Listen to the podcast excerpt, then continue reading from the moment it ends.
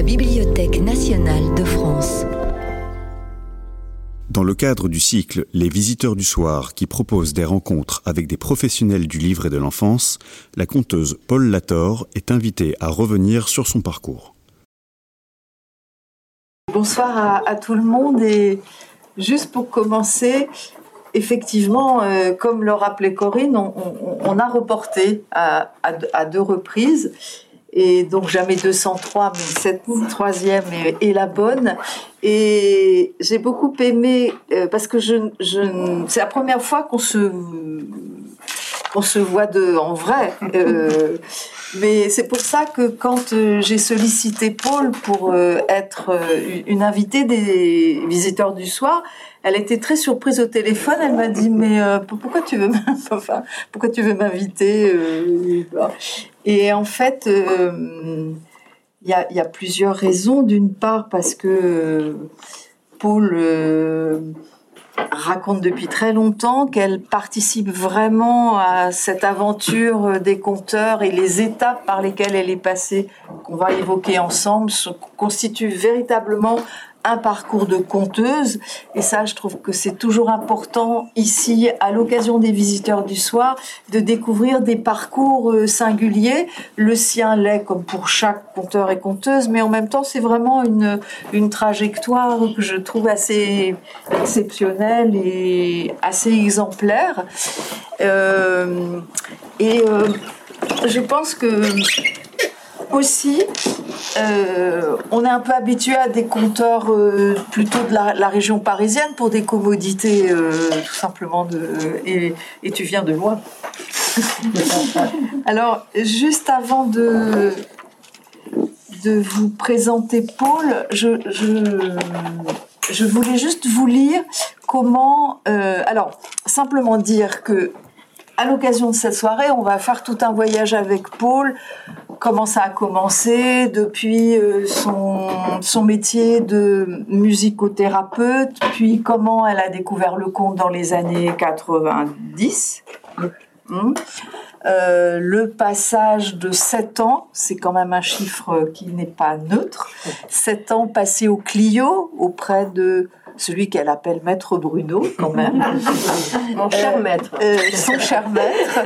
Euh, et puis, le compagnonnage commençait avec la compagnie de la Lune Rousse, que beaucoup d'entre vous connaissent, et qui se poursuit, donc on, en parlera. Et pourquoi aussi j'ai pensé à Paul C'est parce que ne l'ayant jamais rencontré, euh, vraiment on s'est vu pour la première fois à la BNF aujourd'hui, mais, il y avait plusieurs raisons aussi parce que j'avais souvenir qu'à l'époque du, du, Clio, euh, quand Bruno, et on en parlera, souhaitait qu'on puisse raconter la littérature de jeunesse, les classiques de la littérature de jeunesse. Je me souviens que Paul était venu à Paris dans ce lieu qui n'existe plus, qui s'appelle la Vieille Grille, où elle était hmm. venue pour raconter Peter Pan. Et je me souviens que Anne Quesement, qui faisait partie du théâtre à Bretelles et qui était très liée au Clio, m'avait appelé en disant, faut absolument que tu viennes écouter euh, Paul Lator parce que c'est exceptionnel. Et j'avais pas pu ce, ce jour-là. J'avais besoin de me, me, rattraper. et puis, euh, aussi, euh, pendant le, le, confinement, à l'époque où Paul était encore sur les réseaux sociaux, et sa page Facebook était assez fournie, et surtout, elle avait enregistré de façon mais magnifique la chanson que vous connaissez toutes et tous, j'espère, d'Anne Sylvestre, qui s'appelle Une sorcière comme les autres. Mhm. Et l'interprétation de Paul était tellement à fleur de peau que bah, alors, est-ce que tu es une sorcière comme les autres?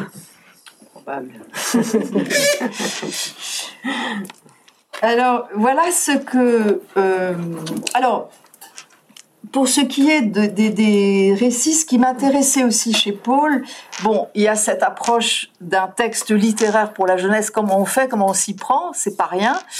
Euh, d'un répertoire aussi qui va donc de, des premiers contes dont on parlera jusqu'à ce conte très étonnant qu'elle a enregistré pour euh, Oui dire édition, hein, qui s'appelle Le mendiant et l'antilope. On va, on va évoquer ce conte qui est une version du chaboté, mais euh, version venue de Zanzibar.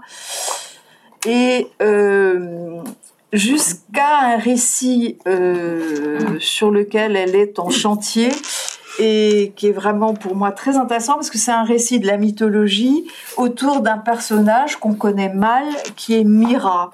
Et je, pense qu'à la lumière de ce dont on parle beaucoup en ce moment, et je veux évoquer la question de l'inceste, dans la mythologie, Mira, c'est un gros morceau, c'est du lourd. Hein. Donc on, essaiera de faire ce trajet-là. Euh, juste parce que j'ai trouvé que les mots de, de l'amie euh, Anne-Gaëlle Duchot pour te présenter étaient très beaux. Donc je lis comment elle, elle parle de toi. Et euh, voilà, on va, on va commencer comme ça avec les mots de Anne-Gaëlle. C'est comme si elle était présente mm. ici.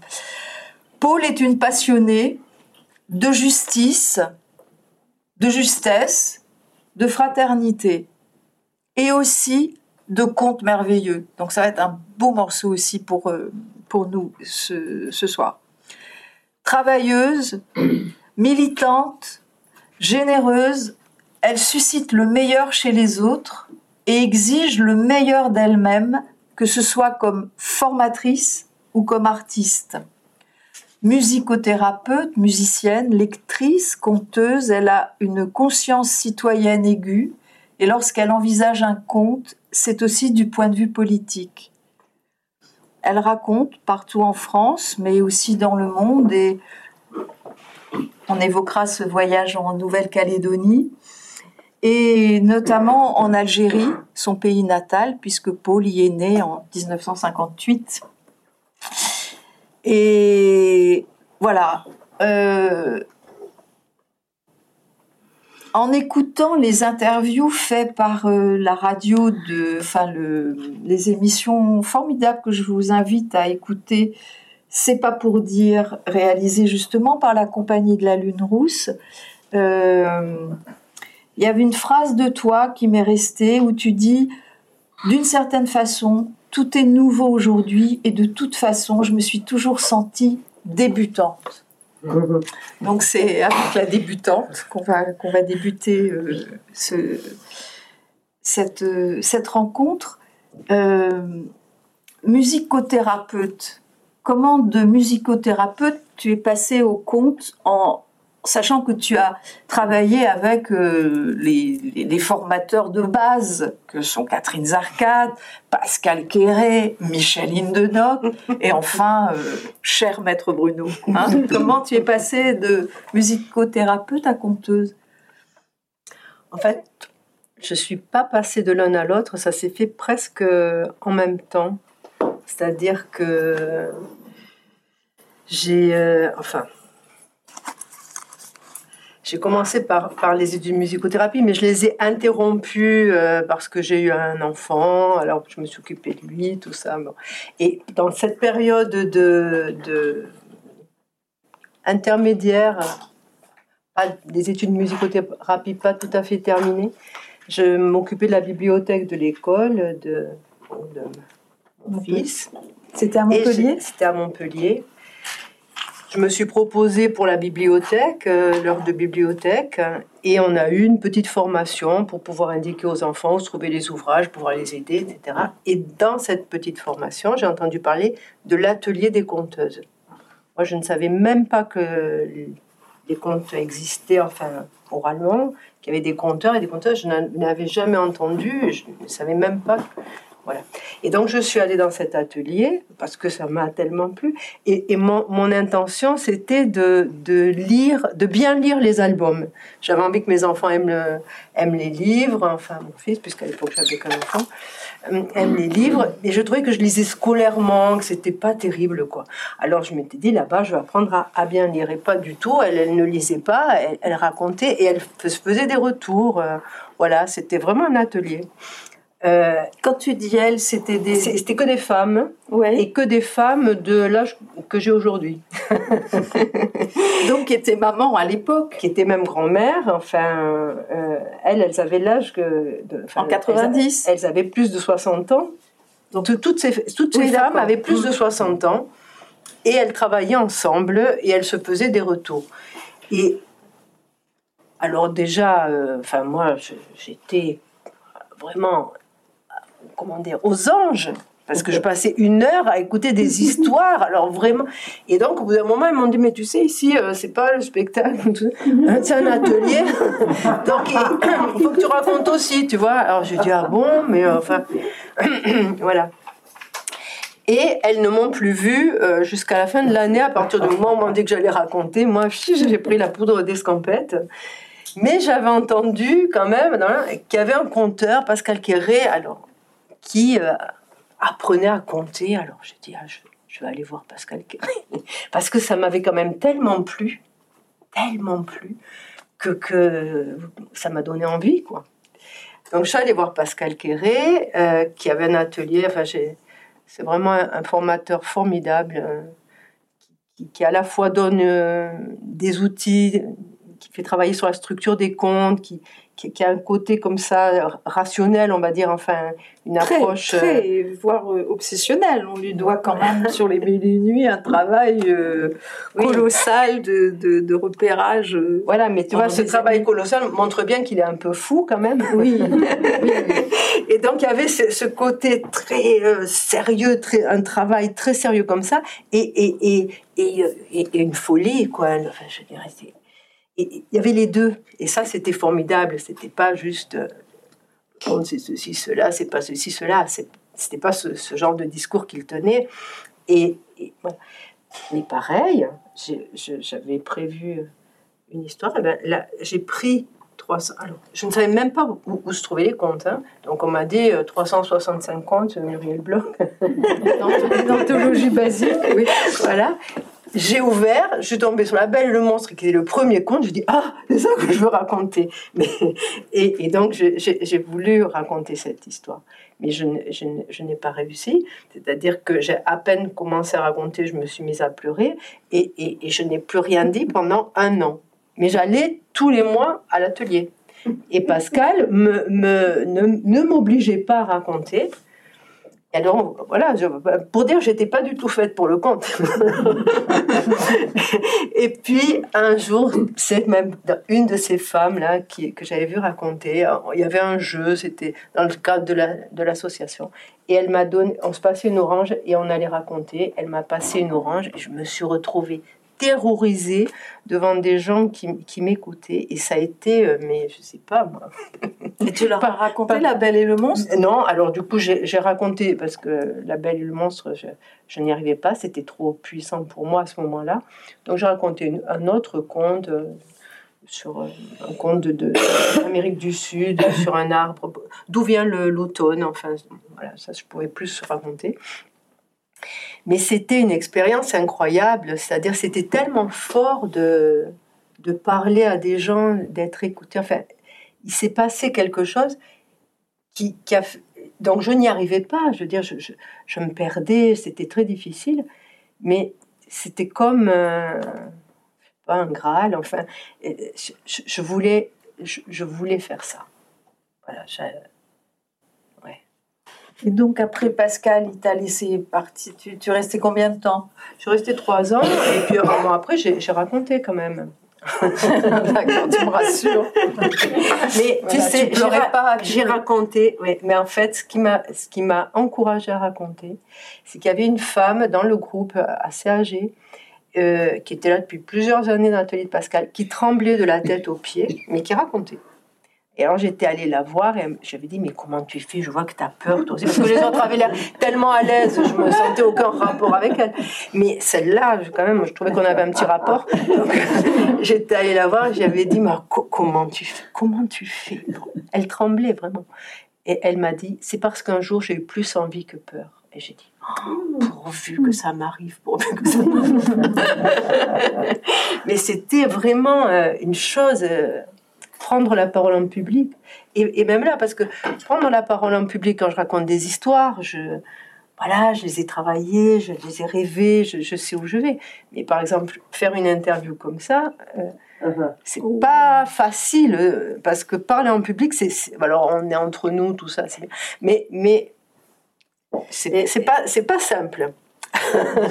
Et comment tu passes de Pascal Quéré, donc Montpellier, à Michel Indenoc parce que dans cette association, qui s'appelle toujours l'association orale, qui est une association de conteurs amateurs, ils faisaient venir chaque année euh, un conteur ou une conteuse. Ils ont fait venir euh, Michel. C'est comme ça que j'ai découvert Michel. Pareil, ça m'a, j'ai tellement aimé ce, travail qu'il proposait que je suis allée plusieurs années euh, à Chartres. À l'époque, il, il invitait. Il vivait, à Chartres. Voilà. Et il invitait des, des, gens qu'il avait rencontrés dans le travail à venir chez lui travailler. Donc, oui, j'ai fait ça plusieurs années. Euh, Et quand même, tu, tu racontais un peu. Euh, Et je racontais dans le cadre de l'association, parce qu'ils organisaient ça quand même de manière euh, très généreuse, c'est-à-dire que les plus anciens de l'association amenaient une conteuse débutante, un conteur débutant. Et donc, bah, par exemple, je racontais une histoire. Elle, elle faisait tout le reste de la, de la séance, parce que moi, j'avais juste une histoire. Et, donc, non seulement on avait l'occasion de raconter, mais on avait l'occasion de voir comment l'autre euh, s'y prenait, comment on était reçu dans les lieux, comment où on s'asseyait, comment on installait le public, enfin des tas de choses qui sont très utiles. Et, et, donc, je le voyais concrètement, je la voyais faire. Je voyais qu'est-ce qui ne marchait pas, qu'est-ce qui marchait, qu'est-ce que voilà, euh, on en parlait aussi ensuite. Et, du coup, ben ça, c'était un apprentissage formidable. J'ai eu beaucoup de chance de rencontrer cette, association. Et puis, tout de même, euh, à un moment donné, euh, j'ai senti que le fait d'être, de, me présenter comme conteuse amateur, ça me permettait de me cacher derrière ça c'est-à-dire ah ben moi suis une petite conteuse amateur.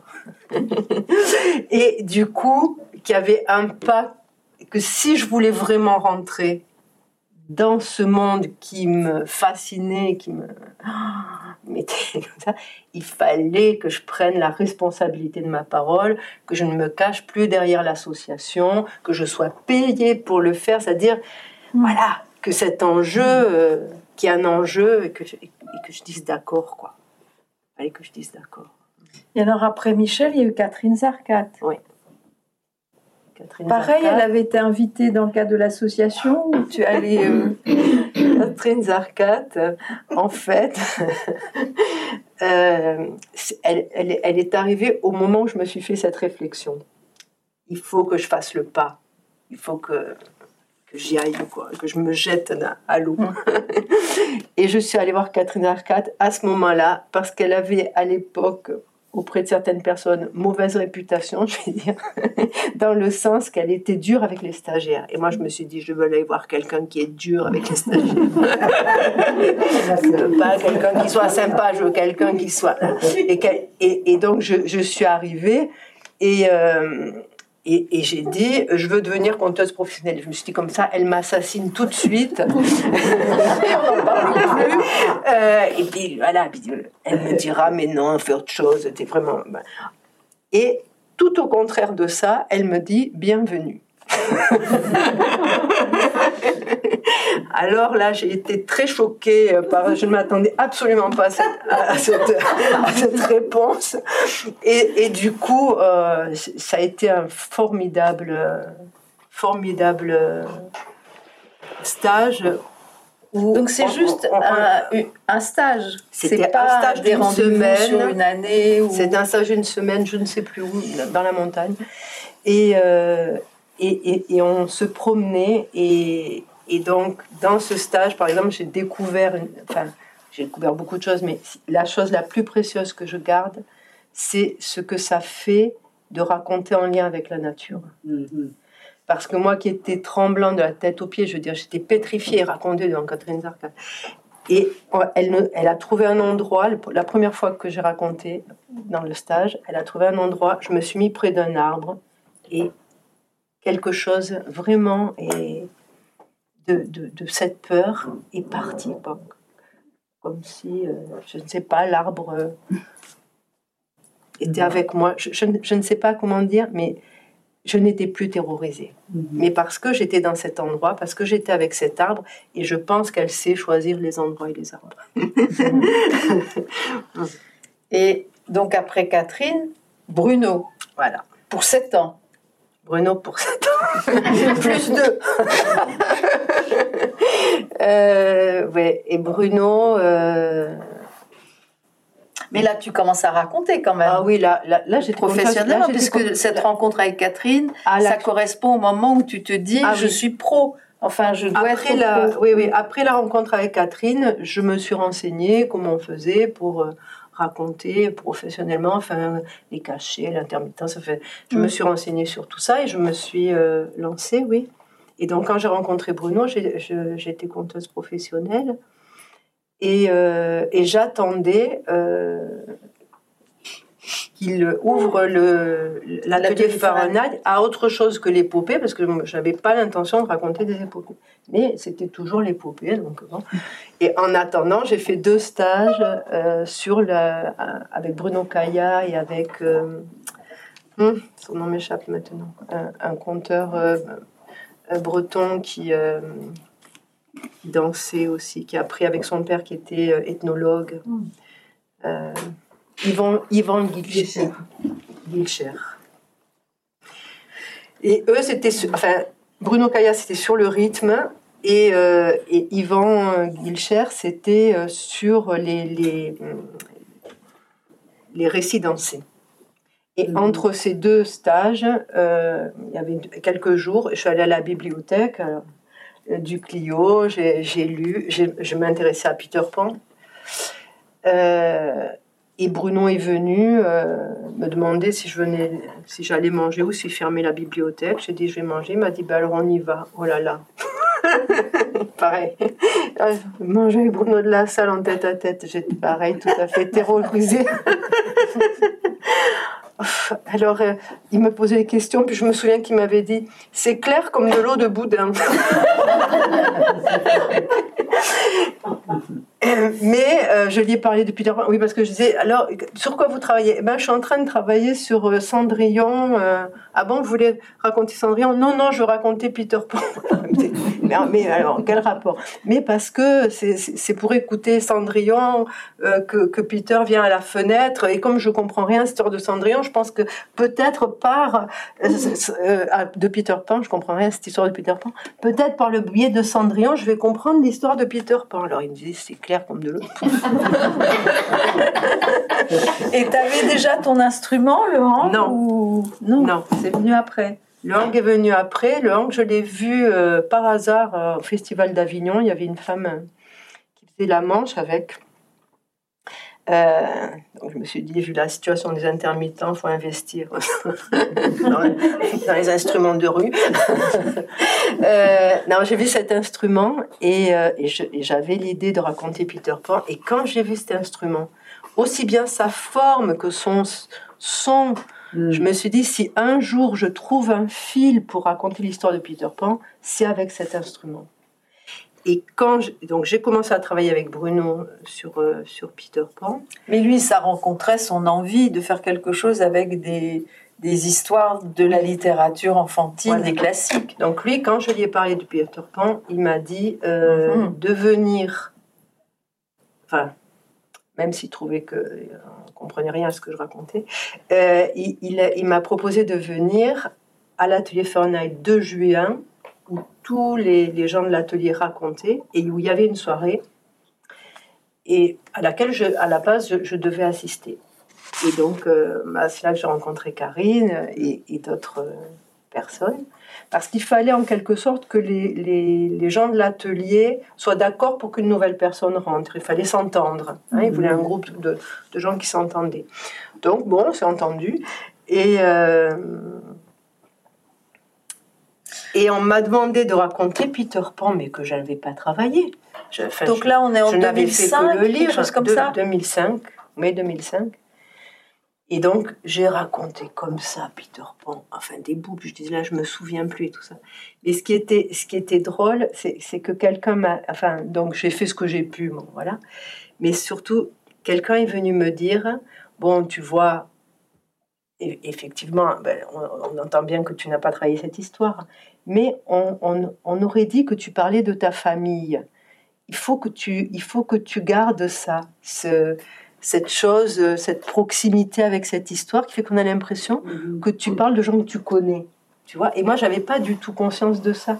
Ça, ça a été, euh, ça m'a aidé d'avoir ce, cet écho. J'ai dit, ah bon, enfin, quelque chose passe, même si j'ai pas encore travaillé l'histoire. Et donc Bruno m'a accueilli pour raconter cette histoire. Et c'est l'année suivante, je crois, que je suis allée euh, acheter ce, ce hang, ça s'appelle hang. Vous savez, c'est une genre de, c'est une percussion, euh, ouais.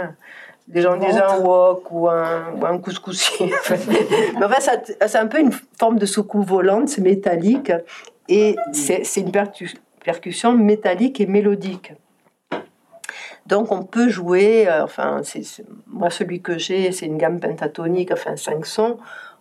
Voilà, je me débrouille avec, euh, avec le, il n'y a pas toutes les notes, donc je, je, cherche à partir de là.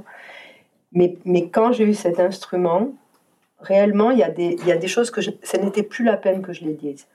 Mm. L'instrument disait pour moi. Je, je n'avais pas, c'est pas la peine que je parle.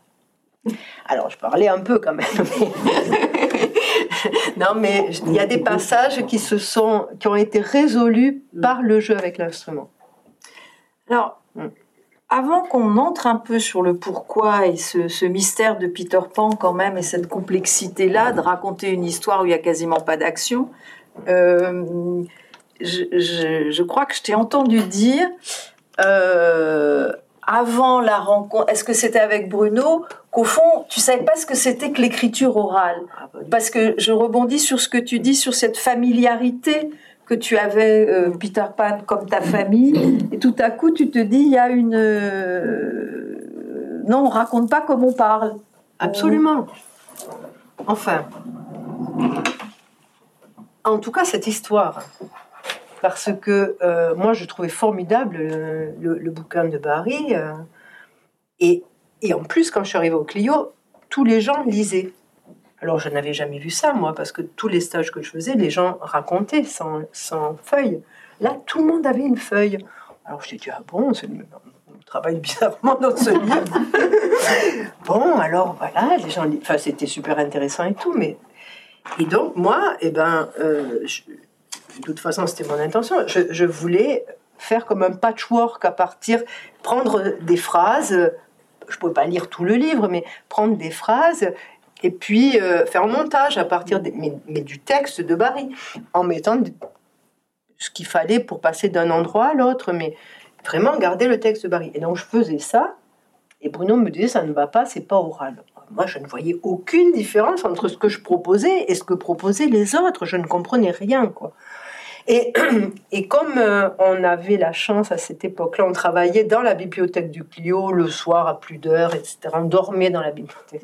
On peut le dire maintenant, le Clio est fermé. Il n'y avait pas tous les trucs de sécurité de maintenant. Enfin bon.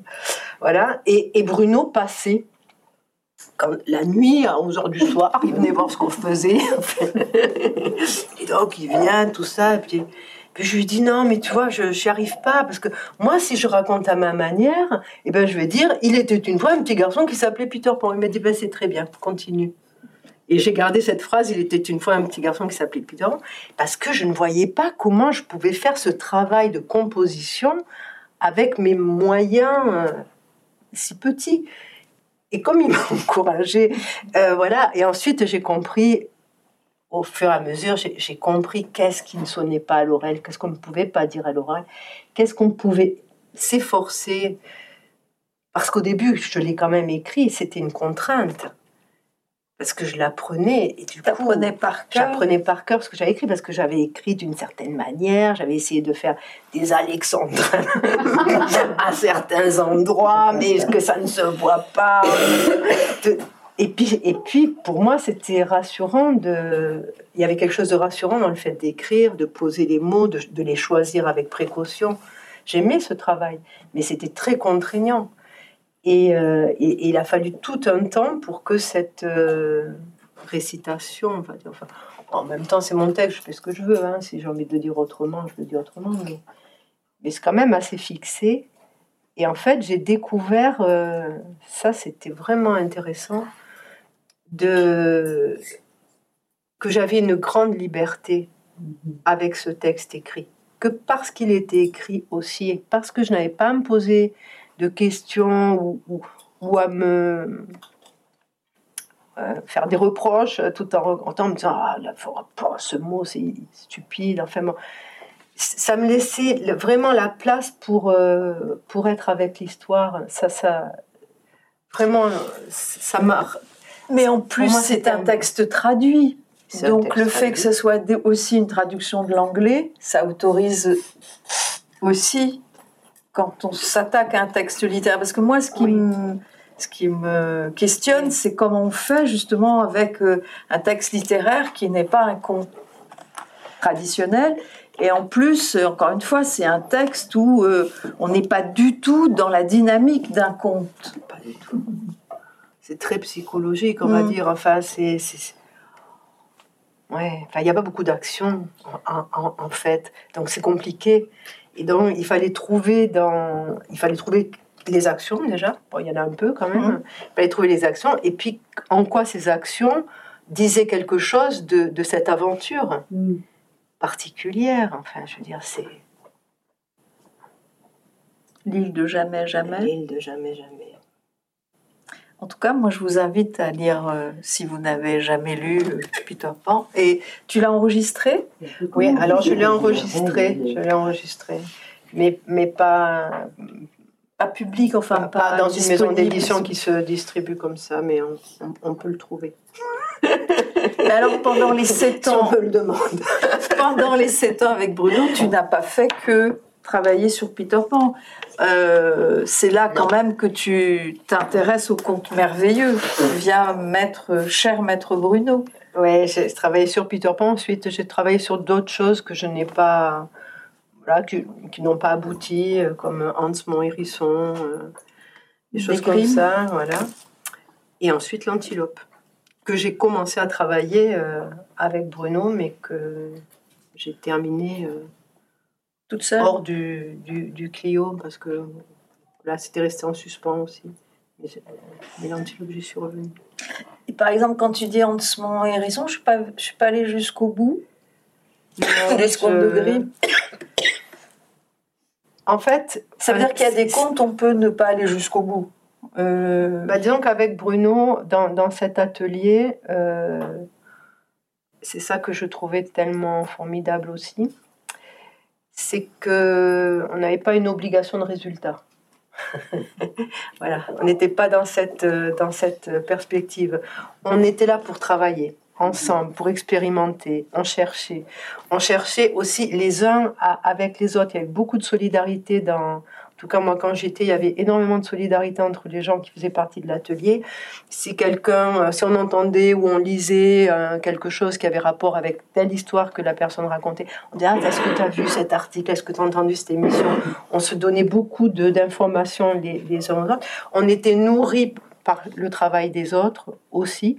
Et donc, bon, bah, quand l'histoire, euh, on pataugeait un peu, que ça commençait à être lassant, on va dire, enfin, eh ben, on laissait de côté, on verrait plus tard, euh, on passait à autre chose. C'était, il y avait beaucoup, euh, ouais, il y avait un esprit de, de recherche, de, de se risquer aussi, de rater, de voilà, c'était possible, on, pouvait rater, on pouvait pas terminer, on pouvait. L'essentiel, c'était d'être au travail, d'être, euh, de fréquenter cette matière, de de voir les choses sous un, angle inattendu. Bruno est vraiment quelqu'un. Moi, je suis admiratif de sa, son appétit de recherche et, sa. Et, son culot, c'est pas en fait, pas le mot le plus joli, mais mais euh, oui, mais, on peut dire ça quand il, monte un spectacle qui s'appelle Grand-mère mensonge et que. Euh, il arrive avec un, fichu sur la tête et. Oui, une petite Charlotte, une petite Charlotte. Il arrive en disant Je suis la plus belle euh, grand-mère menteuse du monde. Enfin, des trucs. Il y va et, il nous poussait à ça.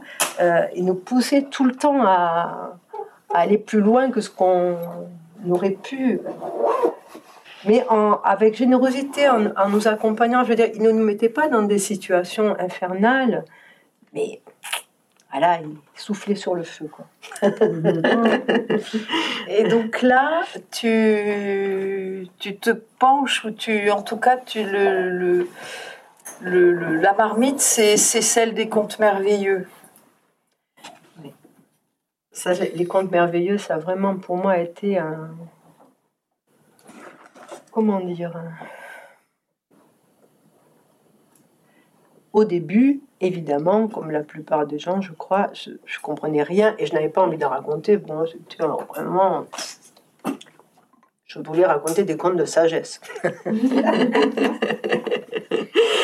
Euh, et puis, quand j'ai découvert La Belle et le Monstre, alors là, j'ai bien vu qu'on n'était pas du tout dans le même. euh, Dans un conte de sagesse. ah, voilà, c'est pas et ça vibre pas pareil. Enfin, vraiment, on le, on le sent physiquement. Il y a quelque chose qu'on sent physiquement quand on même quand on le lit, un conte merveilleux.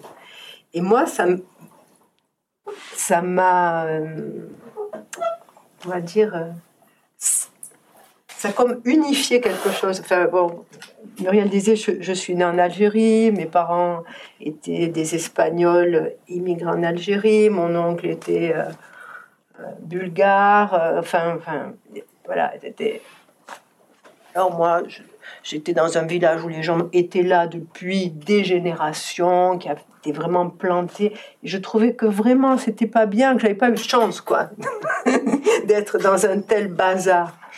Et en fait, quand j'ai rencontré les contes merveilleux, quand je m'y suis intéressée, c'est comme si le conte merveilleux été au, carrefour de tous mes chemins.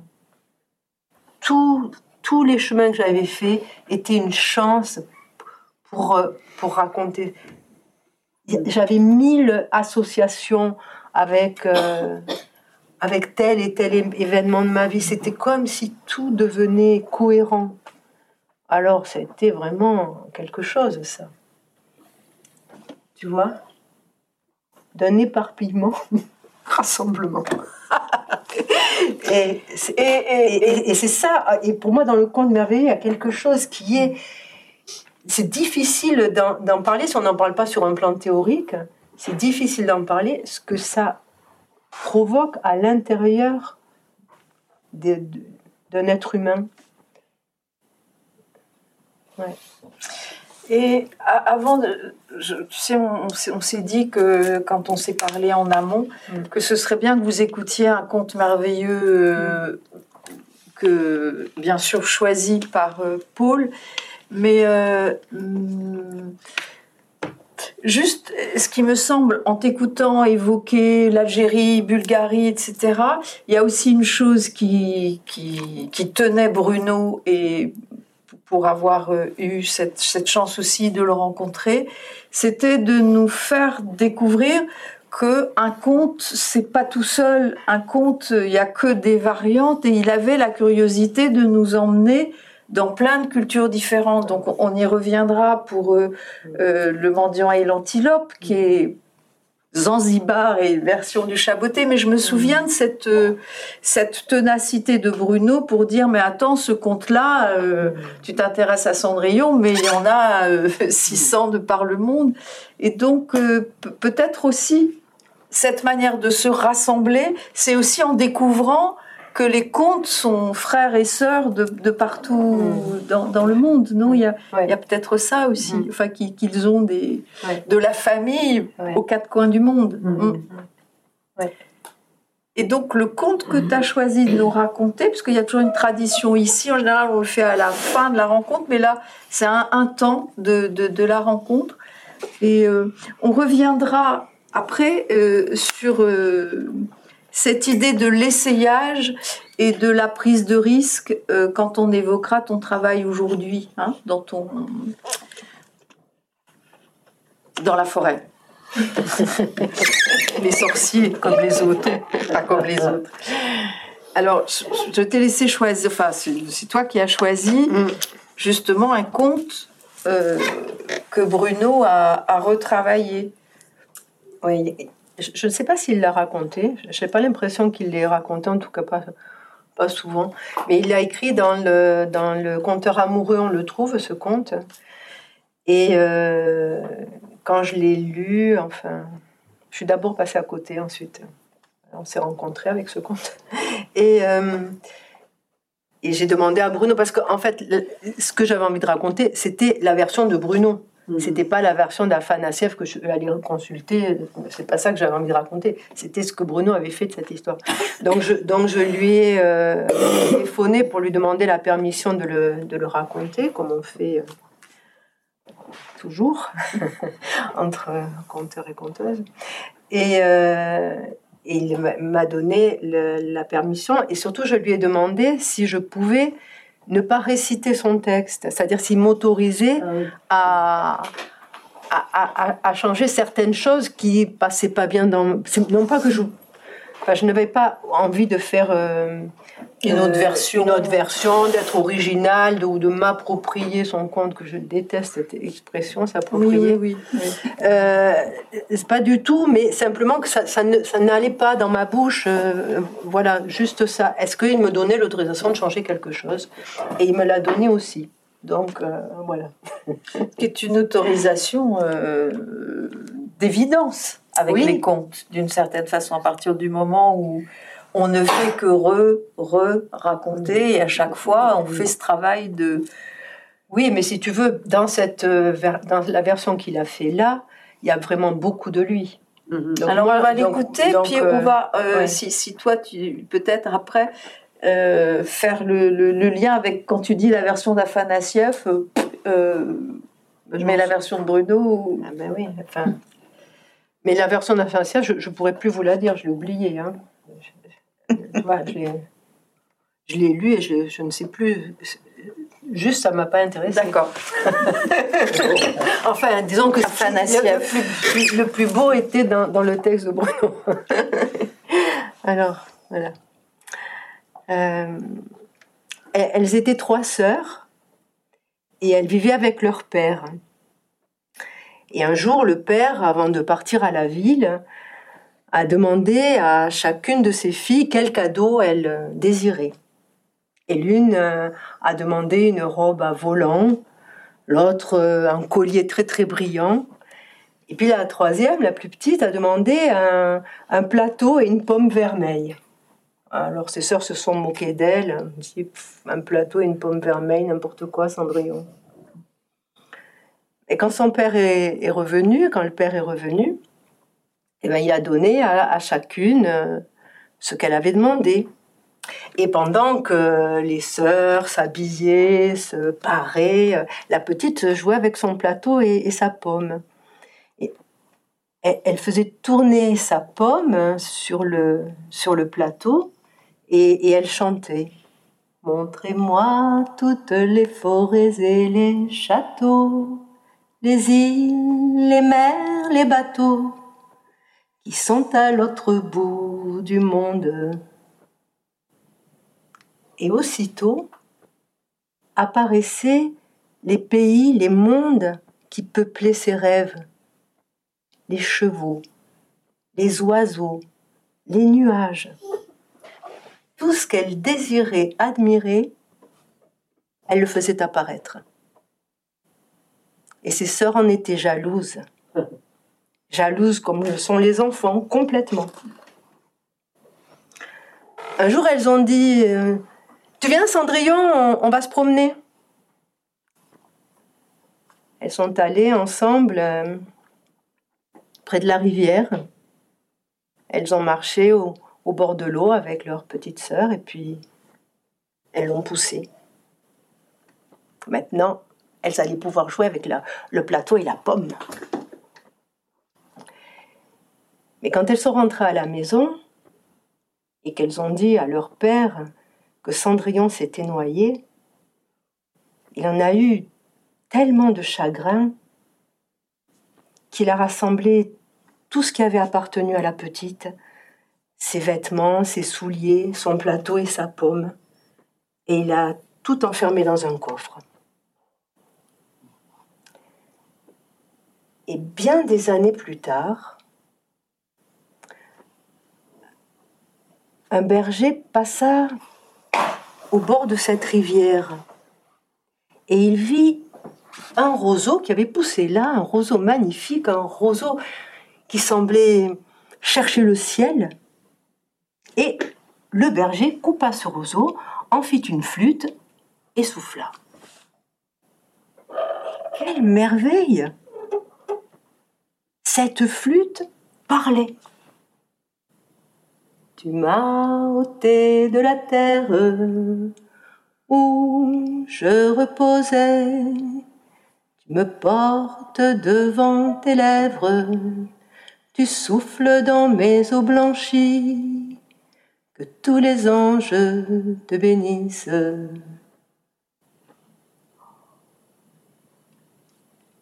Le berger fut si étonné de ce chant, de cette musique, qu'il joua et rejoua de cet instrument qui parlait. Il en jouait chaque fois qu'il pouvait le faire. Et un jour, le père entendit ce chant. Et l'immense tristesse dans laquelle il était depuis qu'il avait perdu sa fille disparut instantanément. Alors il demanda au, au berger de jouer encore, et le berger reprit sa flûte. Tu m'as ôté de la terre où je reposais, tu me portes devant tes lèvres, tu souffles dans mes eaux blanchies, que tous les anges te bénissent. Toi qui m'écoutes, toi, mon Père, je me souviens que tu m'aimais alors que j'étais un enfant et que nous jouions tous les deux avec le plateau et la pomme. Que tous les anges te bénissent. Le père était tellement heureux, tellement heureux qu'il demanda au berger de venir chez lui jouer pour ses filles de cet instrument qui réjouissait le cœur.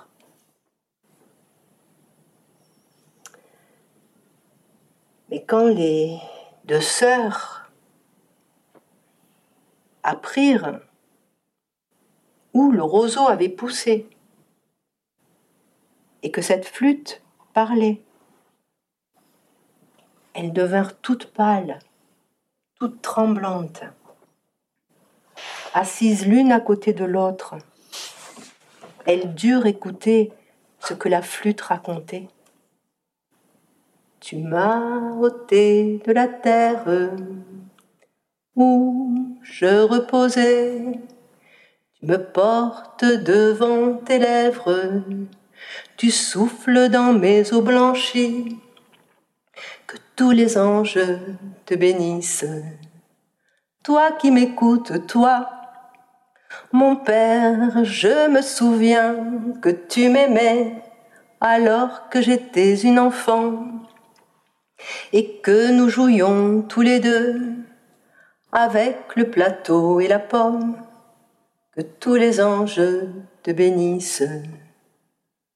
Et vous qui m'écoutez aussi, sans pouvoir faire autrement, vous mes sœurs chéries, que j'aimais, c'est bien vous qui m'avez tué, qui m'avez jeté dans la rivière, qui m'avez ôté le bonheur de chanter et puis de jouer, le bonheur d'admirer le monde.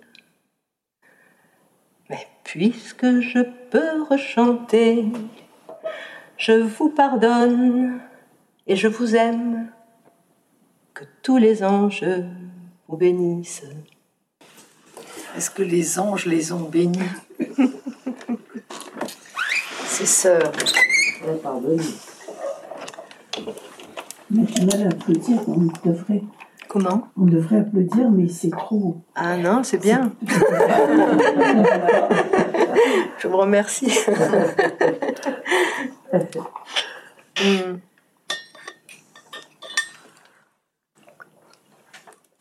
Alors, par exemple, par rapport à Bruno, qu'est-ce qui te. Dans, dans, dans les mots tiens et dans les mots siens, que tu. Par exemple, toi qui aimes chanter, qui sais chanter, il y avait les chants dans la version de Bruno. Ah oui, oui. Hmm. moi, j'ai mis une mélodie sur ces, sur, ces, sur ces paroles, mais par exemple, c'est exactement les paroles. Là, je n'ai rien changé euh, dans, la, dans, les, dans les chants j'ai gardé beaucoup, beaucoup de choses euh, sur le désir et contempler aussi. Tout. Enfin, il y a plein, plein de choses. Après, bon, Bruno dit pas, oh ben non. Hein. Bruno dit pas, oh là là, Sandrine, ah. n'importe quoi. mais mais euh, moi, je les ai vus comme ça. Enfin, mm-hmm. tu vois, ça, par exemple, c'est pas que je veux changer quelque chose, c'est que moi, je les vois comme ça. Puis je, pour moi, ça leur donne, ça donnait un certain caractère. Mm-hmm. Parce que c'est ça que, enfin, que je trouve. Euh, tellement sublime dans cette histoire, parce qu'elle est très, enfin, elle est très dérangeante, cette histoire. Enfin, hein, voilà. En général, dans la plupart des contes, euh, quand, quand, quand quelqu'un a été tué, ben, il a la punition, il a, mm. il, a la conséquence de son acte. Et, et, et, et c'est très juste, enfin, c'est la justice des contes, en tout cas, euh, dans, dans, beaucoup d'histoires. Et je ne et je suis d'accord. Je veux dire, pour que la belle-mère de Cendrillon meure euh, en, chaussant des, des, souliers de fer avec lesquels elle doit danser jusqu'à ce qu'elle meure, je suis d'accord, moi, tu vois. Hein Qu'est-ce que j'ai dit Cendrillon. Ah, oh, là là. Excusez-moi, là. Je, mais non, mais évidemment, Blanche-Neige, oui, merci. Non, mais évidemment, Blanche-Neige. Voilà, donc on est tout à fait euh, euh, d'accord. Enfin, mais là, euh, bah, c'est vrai, c'est. Mais, mais euh, enfin, je veux dire, c'est tout à fait réjouissant. Enfin, je, vais donner un exemple. Quand, quand on était au, Clio, justement, c'était l'année des frères Grimm, enfin les années des frères Grimm, et on avait demandé euh, avec Martine Tolly, après sept ans au Clio, je suis restée deux ans où je j'animais un atelier Fahrenheit Conte enfance avec euh, Martine Tollet. Et donc, c'était l'année de, Grimm. Et on avait demandé aux stagiaires de raconter une histoire de Grimm. Et l'une des stagiaires euh, avait choisi euh, oui, Blanche-Neige. Euh, mais elle dit, euh, j'aime beaucoup cette histoire, mais alors la fin, c'est pas possible, quoi. C'est d'une cruauté. Euh, on, ne peut pas raconter ça de nos jours, quoi. Enfin, voilà, on n'est plus. alors, on lui dit, ben si, si. si, si tu ne peux pas raconter la fin, tu racontes autre chose. Mais cette histoire, elle a sa cohérence et il y a voilà, il y a un chemin et le chemin, il arrive au soulier chauffé à blanc et c'est comme ça. Mais choisis une autre histoire. Ah non, non, je vais celle-là. Eh ben alors raconte ça. Ah non, mais je peux pas. alors j'ai dit, bon écoute, moi je suis militante à Amnesty International, je suis contre la torture et la peine de mort, je suis pour que la, la reine chausse ses chaussures, tu vois, c'est pas, c'est pas forcément contradictoire. On n'est pas sur le même domaine, on n'est pas sur le même plan. Euh. bon, voilà. Et, euh, et, et elle avait fini par accepter de raconter ça. Et le, le, le, fils d'une des, des, des, secrétaires de, du Clio était là avec sa mère, tu vois, et tout ça. Le petit avait 5 ou 6 ans. Et moi, je, je, je, de temps en temps, je faisais un petit œil très discret pour voir la tête qu'il faisait, tu vois. Alors, bon, ça se passait très bien. Et quand elle dit, il a, les, les chaussures ont été chauffées à blanc et la belle-mère a dû, le petit, plus, plus, plus c'était, plus il souriait jusqu'aux oreilles, tu vois. Et je dis, t'as vu le petit, tu vois, un petit de 6 ans, il comprend. Et nous, on est là avec, euh, tu vois, il comprend ça, tu vois. Et, pour moi, il y a quelque chose de... C'est, ça qui est compliqué, c'est-à-dire... Euh, enfin, c'est pas compliqué d'ailleurs, mais des fois, c'est confus, plutôt il y a des confusions entre des différents niveaux. Le, le, fait qu'il est inadmissible que des gens soient torturés, euh, emprisonnés. il y a un niveau symbolique et il y a un, niveau il y a un autre niveau où il ne s'agit pas de ça. Et, mais il y a de confusions. Euh, et pour certaines personnes, c'est difficile de comprendre qu'on n'est pas du tout en train de parler de ça. Quoi. Et, je trouve que dans ces contes, y a, si on les entend, ben, il y a un choc parce que ça. Dans celui que tu as choisi, dans cette version euh, revue par Bruno, qui appartient à cette famille euh, de, l'os chanteur ou de la, reconnaissance de ce qui s'est passé. Il y, a, une grande famille de contes comme ceux-là. Ce que je trouve beau, c'est comment tu le laisses dans une sorte de non fin, c'est-à-dire Mm. qu'on ne sait pas, euh, il peut y avoir des... des- des- mais non, euh, elle a dit ce qu'elle avait à dire, le père a entendu ce qu'il avait à entendre et basta cosy. Ben, disons que, en tout cas, moi, ce que ça m'a, ce que ça m'a rappelé cette histoire, parce qu'évidemment, après nous, on fait, on fait des associations, tout ça. Mais euh, moi, ce que, je- ce qui m'intéresse dans cette histoire, c'est cette notion de, de pardon qui est mal, malmenée par, euh, par tout un une culture, on va dire, euh, catholique, ou, ou- ou mal digérée catholique, enfin. Euh, en tout cas, le pardon, il y a quelque chose qui est, qui, qui est, qui est, qui est pénible ici. Et, et surtout, il y a une injonction à pardonner. Enfin, ça ne va pas la manière dont on s'y prend ici, je trouve, dans, dans notre société pour le pardon. Mais, mais par exemple, il y a un film, je ne sais pas si vous l'avez vu, qui est absolument formidable, qui est un film euh, sur euh, la, la mère de, de Jean- Jean- Jean-Marie Djibaou et la mère de Ewene, je ne sais plus comment elle s'appelle, enfin, bon, le- le- voilà, et de ces deux familles kanak hein, qui se retrouvent euh, dans cette situation, et, et, et comment, le, comment euh, ils organisent des rencontres, et c'est pas du tout sûr qu'ils vont se pardonner. C'est ça que j'ai trouvé. C'est pas du tout sûr. Ils font le rituel, mais c'est pas sûr.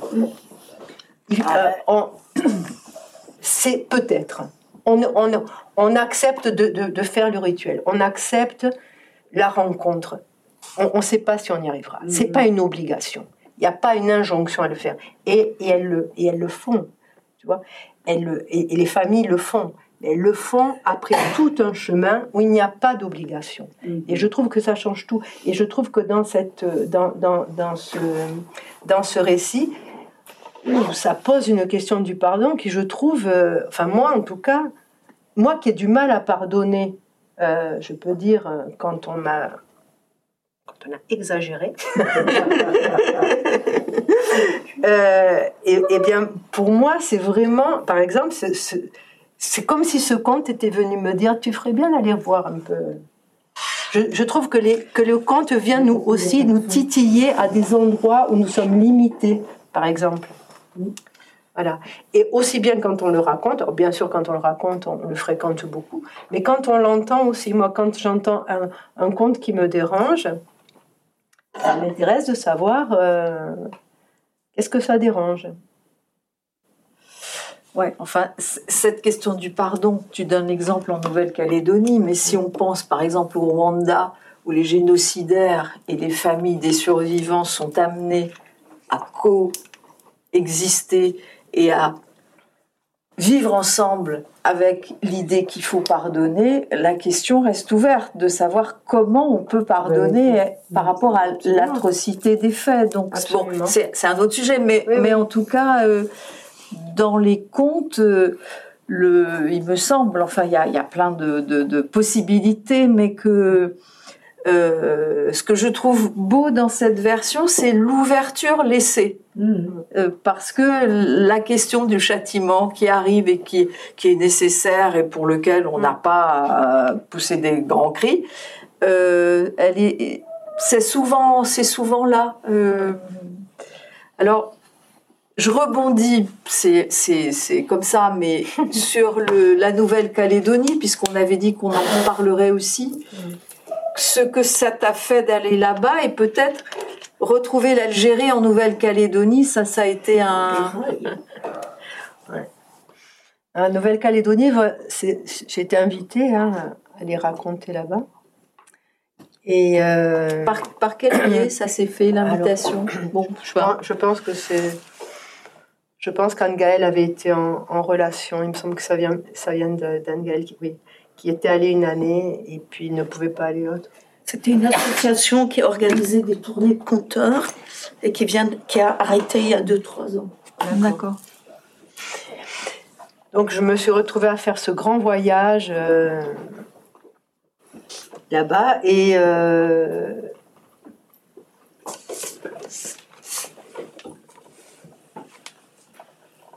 et, en fait, les, gens qui s'occupaient de, de, nous recevoir étaient en relation avec euh, les tribus, comme on appelle les, villages euh, en Nouvelle-Calédonie, euh, et donc des, des, Kanaks qui, qui vivaient en partie avec leur tradition, leur nourriture, etc. On rentre pas comme ça dans une tribu. Euh, il y a tout un, y a tout un rituel. Il y a et, euh, voilà la coutume. Enfin, c'est quelque chose de très puissant et, d'assister à ça. Et, je te disais, euh, pour moi, les voyages, je, croyais que les voyages c'était une illusion, c'est-à-dire on, y allait avec nous-mêmes, avec nos trucs, et que en fait, ça changeait rien, quoi. Enfin, ça alors quand je suis allée là-bas, j'ai vu que ça changeait quelque chose. Parce qu'on a affaire à des choses qu'on... Euh, enfin, même le seul fait de manger au sol, sur des nattes, dans euh, des, des, des, bols euh, tressés, enfin, déjà rien que ça, c'est quelque chose. Avec les gens, je veux dire, avec les gens. Donc c'est la manière de, de, manger. On nous a appris à, tresser les palmes, enfin, et puis de voir, enfin, parce que je veux dire, les, hommes kanak, qui sont quand même balèzes, quoi, euh, et, et, de voir ces, ces, ces, puissances-là physiques, euh, tête penchée en disant, euh, on, vous demande à ce que vous acceptez, enfin, il y a toute une demande, et c'est des guerriers, je veux dire, ces gens, c'est des, enfin, c'est des guerriers au sens noble du terme, je veux dire, c'est, voilà, et hop, et là, dans une humilité totale, on demande la permission, oui, il y a un échange. Enfin, pour moi, ça c'était euh, incroyable de, et aussi ça montre des relations entre les gens, euh, des modes de relation qu'on ne connaît pas. Euh, et donc ça c'était très très fort. Mais bon, je vais pas parler de, ça plus que, que, l'étonnement, enfin, parce que j'ai passé très peu de temps, je peux pas parler. Mais je me suis retrouvée à dans le programme, quoi, euh, je devais aller à Bouraille, euh, raconter Peter Pan. Moi, je connaissais rien de la Nouvelle-Calédonie, de son histoire très peu, à part un petit peu Louise Michel, je veux dire, et tout. La ville kabyle de, de, Incroyable. J'arrive là-bas, donc je vois une mosquée. Je dis, ah bon Il y a des mosquées en Nouvelle-Calédonie, me disent. mais oui, mais parce que. Et donc, c'est un village, effectivement, d'Algériens, Kabyles en grande partie, qui ont été déportés, enfin, à peu près à la même période, on va dire, que Louise Michel, enfin, pendant une trentaine d'années, des déportations de gens qui étaient considérés comme des délinquants. Euh, parce qu'ils étaient des opposants, enfin. Mhm. Et, donc, ils ont créé un village, et, je me retrouve dans ce village, moi, tu vois. et, donc, je leur dis, mais c'est parce que vous, vous avez vu que j'étais née en Algérie que vous m'avez invité là Ils me disent, pas du tout, on ne le savait pas. Et je me suis retrouvée à raconter dans ce village, par-dessus le marché, à essentiellement le public, c'était essentiellement des enfants qui étaient d'une sorte d'orphelinat donc, euh, je veux dire, dans Peter Pan, je dis euh, les mamans oublient leurs enfants et tout ça. Enfin, hein, je, veux dire, Peter Pan, c'est une histoire d'abandon quand même. Voilà. Et ces enfants étaient à fond. Je n'ai jamais de ma vie eu un public pareil. Ils parlaient, il réagissait. Oh, c'est pas vrai, il a fait ça. Mais, mais, mais, pas, mais pas du tout pour me, pour, ni pour mettre le bazar, ni pour. Euh, mhm. Vraiment, ils étaient à fond, quoi, ces gamins. Et donc, ça a été une, une incroyable séance où, où j'avais l'impression de raconter avec eux, quoi. Mhm. J'ai connu nulle part ailleurs un tel. une telle énergie du, du public. En Algérie, euh, pas mal aussi. Mais enfin là, c'était vraiment spécial parce qu'ils étaient grands. C'était pas des petits, quoi. Ils avaient, euh, je sais pas moi, 13, 14, 15 ans. Enfin, c'était des, Ceux de la Nouvelle-Calédonie ceux, de ce groupe-là mm. euh, à Bouraille. Donc, euh, voilà, il y avait ça. Et puis, et puis une, une autre chose incroyable qui m'est arrivée là-bas, c'est que on devait raconter, donc toujours dans une tribu, dans un endroit paradisiaque. Et puis, euh, moi, je devais raconter Peter Pan, ça dure une heure à peu près. Et puis, euh, le Sylvain Lornier, qui, euh, qui s'occupait de, de, ce festival, vient me voir en me disant Écoute, est-ce que ça t'ennuie de ne pas le raconter? Parce qu'en fait, on ne s'attendait pas, mais il y a plein de gens de cette tribu, des tribus autour, qui ont envie de partager des chants, des, des histoires, des danses et tout ça. Et du coup, si tu racontes Peter Pan, comme ça dure une heure, on n'aura pas le temps.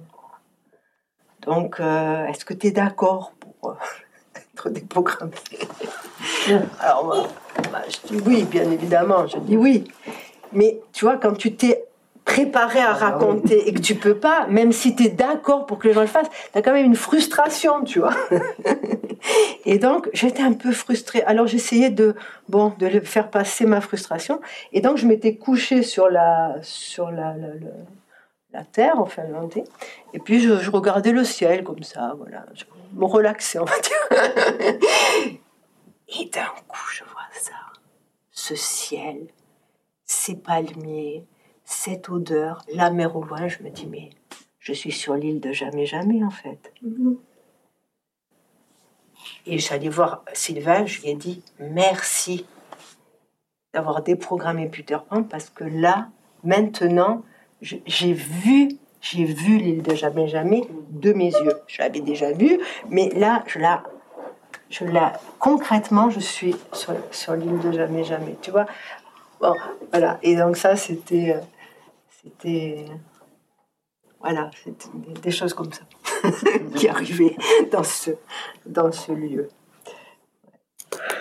Alors aujourd'hui, les deux récits que tu tiens à raconter par rapport à d'autres euh, spectacles que tu as créés, c'est d'une part Peter Pan qui continue sa, sa vie, ouais. et puis euh, le mendiant et l'antilope. Mm. Euh, Est-ce que tu peux nous raconter un peu la, la relation que tu as? Parce que je, dans ma bibliothèque, j'ai retrouvé euh, en fait le livre source Ouais. de, qui n'est pas forcément indiqué là, et d'autant que le travail que tu as fait par rapport au, au conte euh, des, des nuits de Zanzibar, euh, un conte swahili qui, qui fait 40 pages, euh, qui a une première partie que tu as décidé de zapper. Est-ce que tu peux nous parler un peu de, de ce conte Qu'est-ce qui t'a amené à le choisir? Qu'est-ce qui fait Qu'est-ce qui te fait le raconter et comment? Et puis peut-être évoquer cette question de l'enregistrement, parce que moi je ne l'ai entendu que sur l'enregistrement, c'est-à-dire assez polissé, posé, euh, tu vois, il est il est un peu figé comme ça dans l'enregistrement. Bon, c'est c'est c'est c'est là peut-être une des une règle de l'enregistrement, je sais pas, mais qu'est-ce que ça permet d'é- d'évoquer aussi cette question de l'enregistrement? Qu'est-ce qui t'a poussé à vouloir l'enregistrer aussi? Et euh, comment tu as travaillé à partir du récit euh, du conte lui-même et de sa longueur et de sa complexité pour en faire le récit que tu racontes Et ensuite, euh, comment tu as travaillé pour l'enregistrement Donc ce, ce conte, en fait, euh, c'est Bruno qui, voulait que je raconte euh, le chat beauté, sachant que je ne voulais pas raconter cette histoire. C'est Bruno Alochi, quand tu veux pas raconter une histoire, il trouve que c'est intéressant de raconter des histoires qu'on n'aime pas. et donc je lui avais dit non, non, non, rien du tout. Et il m'a dit, mais il y a une autre, euh, il y a une version, euh, cherche la, la, version euh, africaine. Et je vous assure que c'est vrai. Je, devais faire une, un, tour de conte dans une école. Ils voulaient un, un conte par continent. Quoi. Et moi, un af- africain, j'en avais pas beaucoup. Donc, euh, j'avais pris les, les bouquins de Ray et Philippe Soupeau et j'avais mis un petit Histoire marque-page à ouais, Histoire des cinq continents. Et j'avais mis un petit marque-page à chaque euh, conte africain. Voilà. Et je rentre chez moi, donc je les avais en, en poche, trois volumes. Je, je rentre chez moi, euh, je prends un des trois volumes, j'ouvre à une page et c'était ce conte qui- qui- qu'ils ont appelé l'ingratitude. Ouais. Alors, suis dit, alors si tout le monde s'y met, alors. Et donc j'ai commencé à travailler ce conte, et ce, et ce conte m'a beaucoup plu quand j'ai trouvé, parce qu'elle est résumée chez, chez, Philippe là elle est dans son intégralité. Donc il y a une première partie qui est une forme de Cendrillon, on va dire, mais qui n'a pas de... qui, qui, est très compliquée parce qu'elle est pleine de, de références culturelles et voilà. Et puis elle n'a pas de rapport avec la suite en fait, parce que Justice Marie, sa femme meurt et il devient mendiant. Donc euh, il n'y a pas de, il n'y a pas de, de, lien euh, entre les deux histoires. Donc euh, voilà, j'ai juste raconté cette histoire. Et, Bruno, quand donc on tu prends l'histoire chez Soupeau. Donc au départ, je lis Soupeau. Je comprends que c'est l'histoire dont Bruno me parlait. Et je ne sais plus si je l'ai appelé ou comment ça s'est passé, mais euh, euh, en tout cas, on m'indique que ce, livre, et donc dans ce livre, euh, voilà, je trouve. Donc ensuite, j'ai cherché, parce que là, c'est la traduction française du Swahili. j'ai trouvé, je ne lis pas l'anglais, hein, mais j'ai trouvé une version anglaise qui est une et, et, je voulais savoir si c'était le français était une traduction de l'anglais parce que je me suis dit si c'est la traduction de l'anglais et pas du tout et j'ai eu l'occasion de, rencontrer euh, quelqu'un qui, euh, un, homme qui venait de, du Bénin, je crois, enfin d'une langue où on parle le swahili, et qui, et qui m'a traduit et qui m'a dit dans la version anglaise c'est beaucoup plus moral, beaucoup plus moralisateur que la version euh, française. C'est pas la peine que tu te fasses traduire la, la, version anglaise, ça vaut pas le coup. Cette version est beaucoup plus proche euh, de, de, l'esprit du conte parce qu'elle n'est pas, euh, pas morale. Enfin, elle n'est pas chargée de morale. Quoi. Et euh, avec Bruno, on, on, travaillait les contes avec une certaine précision, on va dire. Enfin, il, enfin, il fallait faire ce qu'il appelait des briques, c'est-à-dire des, des, des, des, briques, des paquets. Des paquets, oui, tu as raison, des paquets. des paquets. Et, donc ça veut dire chaque, euh, comment on peut dire, chapitre et même chaque sous-chapitre doit être cohérent lui-même, doit, doit être, euh, voilà, doit avoir une forme. Et, et, quand on travaille de cette manière, ce qui est formidable, c'est qu'ensuite, effectivement, c'est comme des briques, c'est comme un Lego, quoi. On peut du coup euh, ben, mettre les choses à un autre endroit, ça reste cohérent. Donc, il y, a eu un travail comme ça, mais ça demande beaucoup de précision. Ça, c'est le, ça, le, enfin, ce que j'aimais moi dans le travail avec Bruno, c'était ça, en partie aussi. Donc j'ai travaillé euh, cette histoire euh, en faisant des paquets. euh, Est-ce que ça veut dire la raconter en, en partie, c'est-à-dire raconter paquet par paquet ou? Eh ben, disons que ce, enfin, ce, ce qu'il propose, et par rapport à la question dont tu parlais tout à l'heure de la l'écriture orale, par exemple, le fait de faire un paquet, ça permet de dire, toi savoir que c'est fini, euh, tu, sais que ce passage est fini, que c'est le moment de respirer, euh, qu'il faut laisser aux gens le temps d'absorber euh, ce passage. aussi qu'il est important de répéter, de résumer ça, c'est formidable. Parce que, euh, enfin, moi, j'ai trouvé ça formidable. Euh, ils ont fait ça, ils ont fait ça, maintenant on en est là. Alors, moi, je lui disais, mais les gens l'ont entendu, c'est pas la peine de le redire. Elle me dit, si, si, c'est la peine de le redire. Parce tu veux dire la récapitulation? La récapitulation, c'est-à-dire qu'à un moment donné de l'histoire, quand c'est des. Parce que moi, les deux histoires que j'ai gardées, c'est des longs récits, ils font une heure quasiment mmh. chacun. Donc, l'imagination de, ceux qui écoutent euh, vagabonde. Donc, euh, et tant mieux. Enfin, je veux dire, c'est aussi euh, voilà. Mais si on a, si on est parti dans son rêve et puis qu'il résumé, il s'est passé ceci, cela, et, et on en est là, hein, un peu plus finement, mais en gros c'est ça. Euh, eh bien, si on a décroché, on raccroche et on, et on, peut repartir pour la, pour la suite. Sinon, on est perdu, on ne sait plus, mais c'était quoi déjà? Et, et, pour moi, ça fait vraiment partie des règles de l'oralité, cette récapitulation. et c'est très agréable parce que ah, on a bien compris, on est content, on a bien compris. Il y a un truc rassurant dans un long voyage de savoir que mm. on en est à telle étape. Euh, et, et euh, oui, je pense que cette euh, façon de, d'organiser cette précision, savoir où on en est, savoir que l'on respire, savoir qu'il faut du temps, que nous aussi on a besoin de temps pour ça rythme la narration et je pense que ça rythme, ça rythme l'écoute. Enfin, je, je, Alors, par exemple, pour, pour, les personnes qui connaîtraient pas, une fois qu'on a dit c'est une version du chaboté, mais c'est un mendiant et une antilope, qu'est-ce qui caractérise cette version du chaboté? Où tu, tu dis, moi, la version euh, Perrault, euh, moral, le chat, tout ça, j'aime pas. Euh, le personnage est vraiment trop antipathique, c'est vrai, vrai.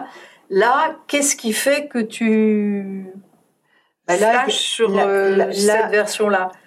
Oui, parce que moi, ce que je n'aimais pas du tout dans la version de Perrault, c'est que, ce, en fait, pour arriver à ses fins, le chat arnaque tout le monde, quoi.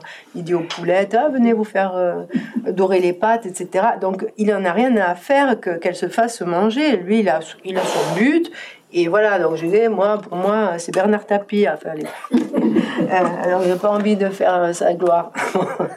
euh, et dans l'antilope, pas du tout. Elle n'arnaque strictement personne. Elle, elle, elle obtient le. Euh, elle, elle, obtient le, le, le, palais pour son maître en, en, en... Alors en gros le départ, hein, c'est un mendiant et voilà, c'est un il achète, il trouve une pièce, voilà. Je te laisse résumer l'affaire. C'est un mendiant. Euh, dans, dans, son tas d'ordures, euh, il trouve une pièce d'argent et à ce moment-là, passe un, un, marchand qui porte euh, sur sa tête euh, une cage avec à l'intérieur de petites antilopes, parce qu'à Zanzibar, elles sont toutes petites, les antilopes. et, et il, les, vend. Il demande combien Une pièce d'argent, il la donne. Et, là, il y a des, des gens bien portants pas du tout dans la galère comme lui, qui se moque et qui disent ah, en gros, ben, ça m'étonne pas que tu sois un nu-pied là, tu trouves une pièce d'argent, il achète du manioc, tu achètes une antilope. Euh. Ben, lui, il dit quand même, euh, donne-moi mon antilope. Euh, donc il prend l'antilope, il s'en va.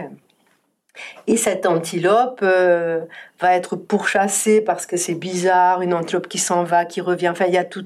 Il, y a, il est soupçonné par, les gens du village. Il, y a, il, y a, beaucoup d'hostilité autour de, ce personnage. Et elle, elle, elle échappe à tout. Elle, elle, échappe à la violence du villageois, des villageois. Elle, elle, elle fascine le, sultan euh, dans, dans, le palais. Elle, elle le conduit son maître dans ce palais. Elle se ensuite, une fois qu'il épouse la, la, la princesse, euh, elle part chercher un palais. Elle, elle, euh, elle tue une bête à sept têtes qui a ce palais, mais qui est une espèce de tyran. Euh, J'aime beaucoup ce passage. Le passage. qui est présenté comme un dragon à chaque fois il coupe. Bon, à chaque fois tous les dragons, les têtes repoussent. Oui. Alors, je fais chaque, tu vois, je fais, je fais le geste. Et alors j'ai une amie qui m'a dit, mais peut-être pas la peine que tu dises chaque parce que tu fais le geste et ça, ça c'est redondant. J'ai dit, mais moi j'adore faire chaque. Donc voilà, elle, elle elle lui coupe euh, toutes ses têtes, elle délivre le, le, le pays de, de, de, de, ce de ce tyran enfin, pour récupérer ce, ce, le palais pour, qu'il avait euh, voilà, squatté. Oui. Voilà, c'est un palais qu'il a qu'il a envahi, tout le monde est son esclave, etc. Enfin, voilà, donc elle, au contraire de d'arnaquer, elle, elle, met de l'air là dans, dans, dans, ce pays respirable. Et euh, mais euh, pour finir, et, donc, donc ensuite, il y a ça finit bien, tout, tout, est parfait, mais, mais il l'oublie, quoi. Et non seulement il oublie, mais il ne peut plus entendre parler d'elle. C'est la, la, la, fin de, de l'histoire, c'est qu'il ne veut plus entendre parler de cette antilope.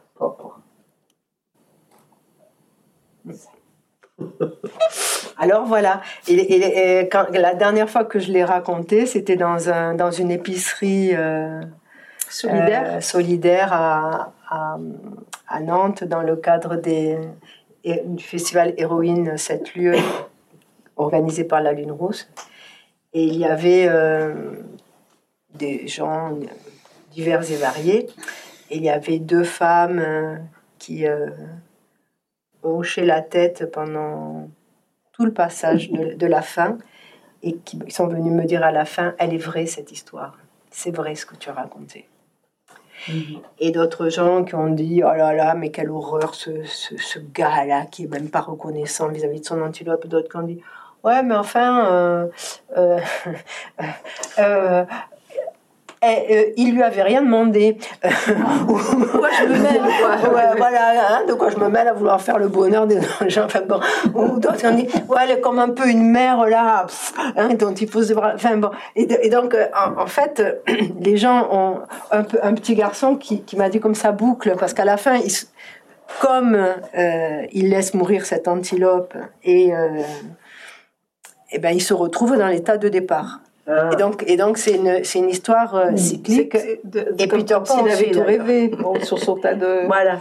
Et il y a un petit qui était venu me dire, euh, oh ben peut-être que la prochaine fois il fera mieux.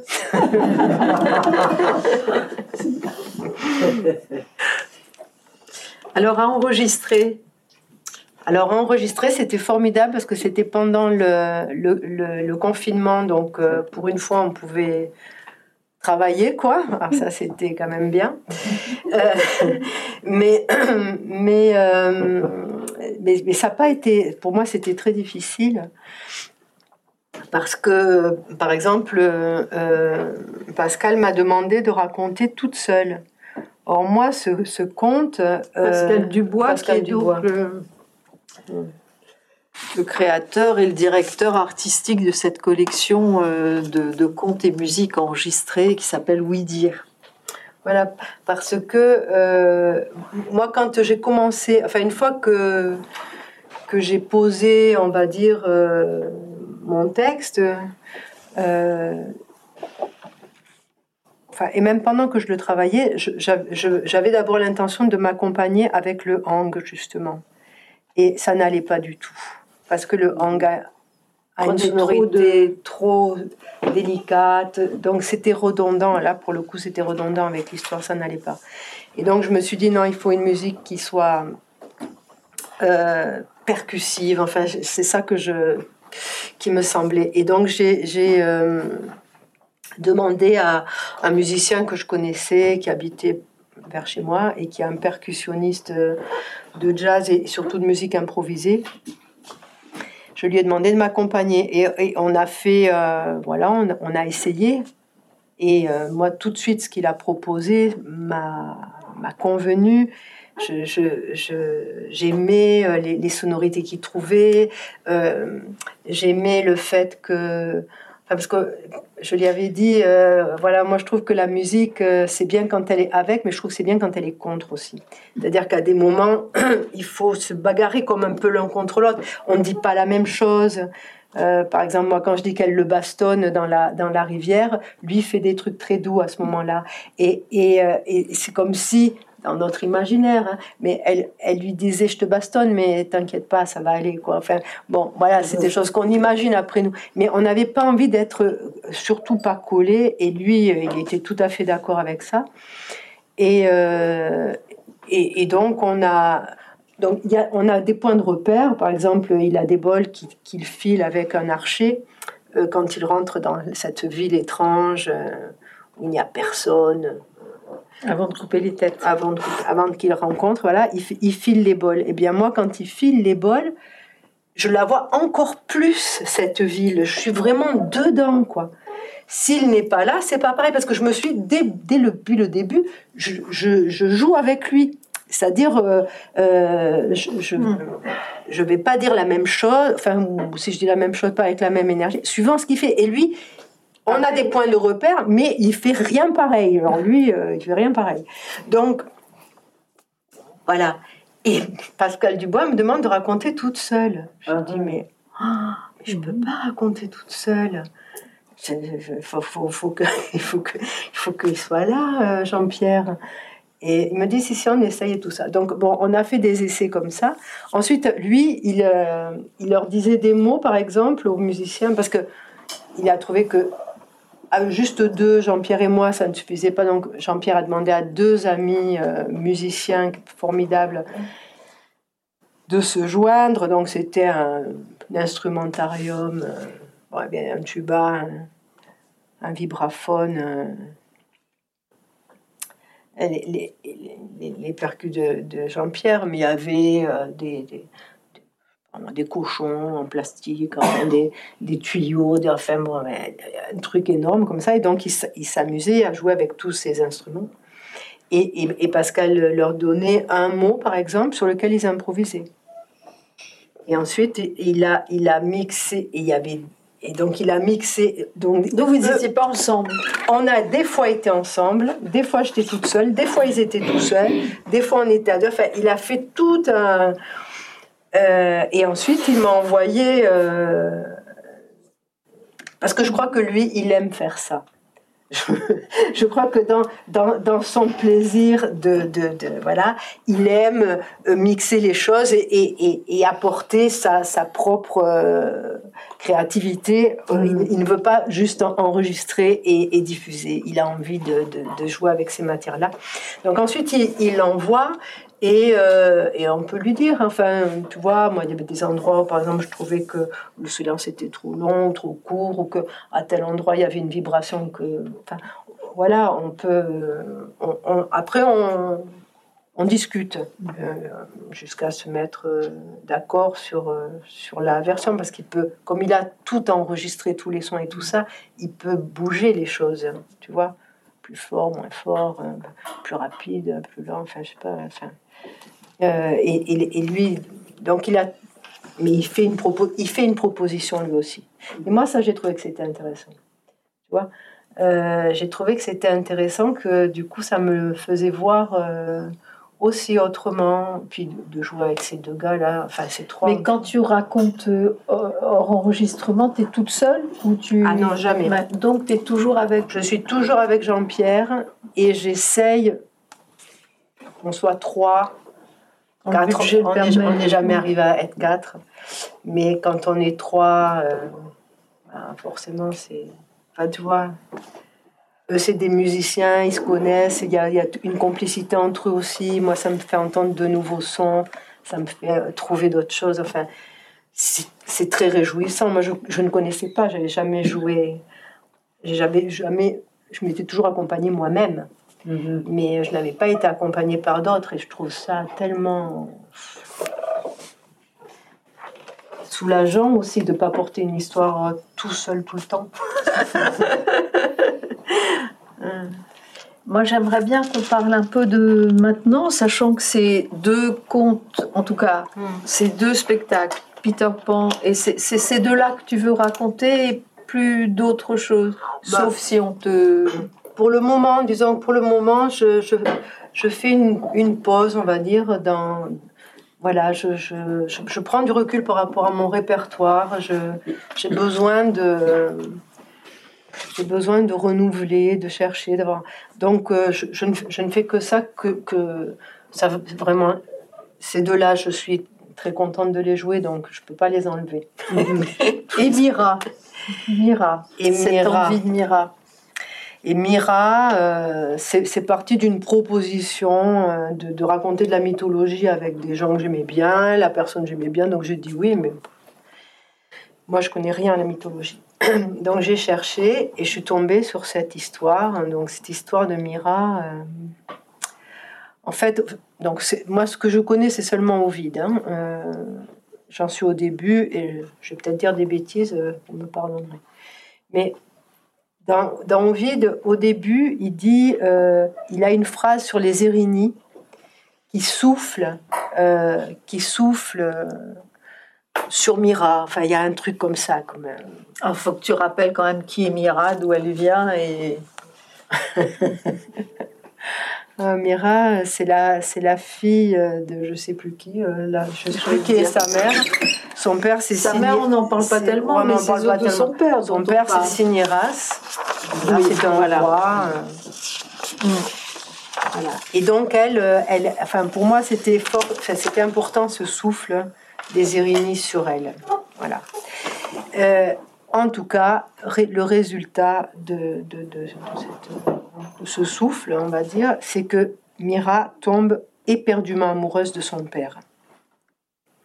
Il lui propose des prétendants, elle n'en veut aucun. Et quand il lui dit euh, euh, mais, quel prétendant, comment faudrait-il qu'il soit ce prétendant? Elle dit comme toi. Mm-hmm. Bon, lui, il fait pas attention. Et puis, cette passion la, la consume vraiment et, devant l'impossibilité de d'aimer son père charnellement, elle elle décide de, de se pendre. Et enfin, elle veut, voilà, elle veut en finir, elle veut se pendre. Et c'est sa nourrice qui a comme une intuition et, qui, va à l'endroit. Elle, trouve la corde, trouve Mira, euh, lui demande, et donc Mira raconte pourquoi elle veut mourir, et la, et la nourrice ne peut pas la laisser mourir. Elle lui dit, ben, alors je vais t'aider. Et la nourrice va trouver Siniras et lui dire, il y a une jeune fille qui est fort amoureuse de toi, mais elle ne veut pas que être vue, elle viendra la nuit. Il se trouve que la femme de Siniras est au loin, et au loin à ce moment-là. Et, euh, et il demande euh, quel âge a-t-elle, ou je ne sais plus quelle question il pose, et elle lui dit, elle est comme ta fille. N'entend pas plus non plus. Et euh, euh, donc, euh, elle rentre nuitamment dans la chambre de son père. Et, et, un jour, il veut quand même savoir quelle est cette jeune fille délicieuse qui partage ses nuits. Et il prend une torche, il voit que c'est sa fille, donc il, sort son épée, il veut la, il veut la tuer, il est horrifié. Et donc elle, elle, va elle part en courant et elle, implore les dieux. Et elle, dit, alors si je, la, si je raconte cette histoire, un, jour il faudra que je trouve le terme, mais enfin dans le truc c'est le mot souiller, j'aime pas trop ce mot souiller, mais bon. Euh, elle, dit, je ne veux pas, je ne veux souiller ni le royaume des morts, ni le royaume des vivants, je ne, peux donc, je ne veux donc ni vivre ni mourir. Les, les, les aidez-moi, enfin voilà, elle implore les dieux. Elle ne peut ni vivre ni mourir qu'il la métamorphose. Et donc les, les, dieux la métamorphosent, les, dieux acceptent.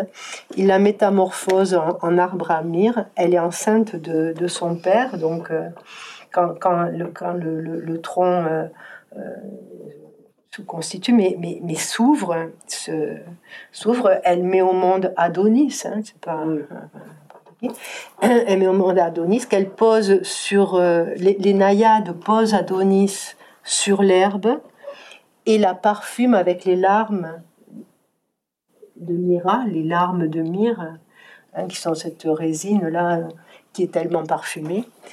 Voilà, et qui en plus est un des trois présents des rois mages. Mm-hmm. L'or, l'encens et la myrrhe. Et qui veut dire parfum. Qui avait un parfum qui servait à l'embaumement des morts dans l'Antiquité. Enfin, il y a vraiment tout un faisceau là autour de la myrrhe. Et, euh, et voilà. et euh, ça, ça c'est la version d'Ovid. Ça, c'est la version. Ce qui est intéressant, enfin, on n'a on a pas le temps d'évoquer ça, mais qui a quand même, comme pour les contes, des versions différentes de l'affaire. Et que dans certaines versions, on raconte qu'au contraire, c'est le père qui aurait vanté tant et si bien la beauté de sa fille que Aphrodite, jalouse, là où les, toi, toi, as les Irénies au, départ, mais il y a, des vengeances absolument incroyables d'une part d'Aphrodite, ensuite c'est Athéna qui s'en mêle à, propos d'Adonis. Enfin, dans ces histoires où les dieux décident pour nous ce qui doit se passer et fabriquent la tragédie, euh, les versions diffèrent. Et, sur Mira, il y a plein de versions euh, qui tentent de, de mettre la, la, responsabilité sur le désir du père et d'autres versions au contraire.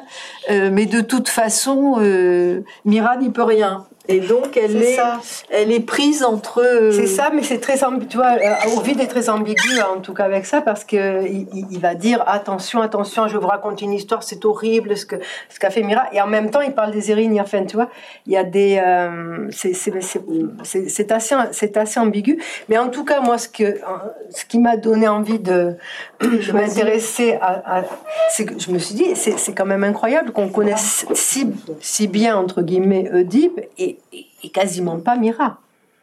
C'est-à-dire qu'on connaît plus Adonis parce qu'il y a eu des récits. Oui, mais je veux dire, le, cette histoire incestueuse de, de, de, tout le monde la connaît. Euh, Mira, très peu de gens. Euh, donc je me dis, qu'est-ce qui fait que ça, on ne veut pas l'entendre de, Alors elle sait que c'est son père, elle sait que c'est son père. Elle, Tu vois, elle est, elle est, elle est prise comme euh, bon, Oedipe, c'est pas que c'est sa mère, mais il n'est pas, il n'est pas, je veux dire, pas plus l'acteur. Enfin, mais enfin dans ta version, c'est la fille qui, qui. Oui, mais tu vois, c'est compliqué. Elle, euh, d'abord il y a les araignées, ensuite il y a sa, il y a sa nourrice. Enfin, on peut pas dire, euh, elle a voulu coucher avec son père. Tu vois, on voit bien que ce serait un raccourci. c'est, plus, plus subtil. Ça pose plus de questions que ça. Mm-hmm. Donc tu t'attaqueras à cette affaire. pour le moment, j'ai l'idée de, m'attaquer aux amours impossibles. J'aime bien ce thème.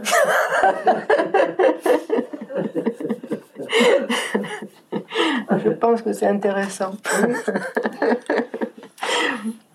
Et euh, juste avant de, vous laisser la parole, on peut conclure euh, sur euh, cette chose qui te tient à cœur et que tu as découvert quand même en travaillant à l'atelier Fahrenheit pendant sept ans, qui est cette idée de, de l'essayage, d'organiser des, des séances euh, de contes au cours desquelles les propositions ne sont pas des propositions abouties, mais sont des work in progress, on peut dire. Mm. Euh, comment être confronté à un public euh, avec un travail qui reste fragile et qui reste en cours de, mm. hein, de et de, de, profiter aussi de l'écoute mm. du, du, public pour être. Donc vous organisez, je crois, cela avec un autre conteur qui est Eric Derrien, c'est ça? Voilà, ça c'est des, enfin, c'est des cercles, on va dire, euh, dans la forêt avec euh, mais là il y a plus enfin on mène plusieurs choses en même temps c'est à dire que on, est aussi sur le fait qu'il n'y a pas de séparation entre public et compteur et qu'on on organise la soirée ensemble tous les gens qui ont envie d'intervenir avant pour qu'il y ait un fil enfin pour trouver une cohérence et tout ça. Mais toute personne peut se. Il n'y a pas besoin d'être conteuse, ça peut être quelqu'un qui a envie de, dire un texte ou de chanter. Toute personne qui participe à, ces soirées, qu'on a appelées soirées sorcières, euh, toutes, ces, toutes, ces, euh, toutes les personnes sont bienvenues et peuvent dire. Euh, ont une place pour leurs paroles. Il n'y a pas de hiérarchie. Voilà, il n'y a pas de et c'est pas un spectacle. C'est très important. C'est pas un spectacle. Et, donc on ne vient pas avec avec quelque chose qu'on a justement bien rodé. On vient avec, euh, ah, avec globalement ce qu'on ne sait pas faire. C'est un, peu ça, c'est ça qui nous intéresse dans, dans, dans, ce moment qui est un moment de partage tout simple dans la forêt autour du feu. Euh, mais c'est, voilà, qu'est-ce que je ne sais pas faire et que j'essayerai bien avec vous ce soir?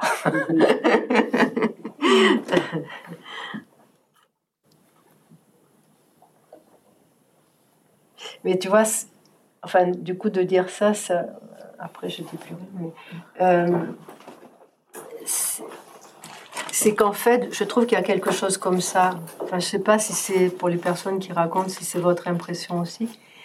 Mais moi, j'ai l'impression qu'en fait, ces histoires qu'on aime, elles sont tellement belles, tellement magnifiques, tellement sublimes, qu'on ne peut pas les raconter en fait on, essaye, mais euh, on est petit par rapport à, l'histoire. Donc on essaye, on rate, euh, des fois on réussit quelque chose, on est content. Euh, mais j'ai l'impression que, que, quand même la...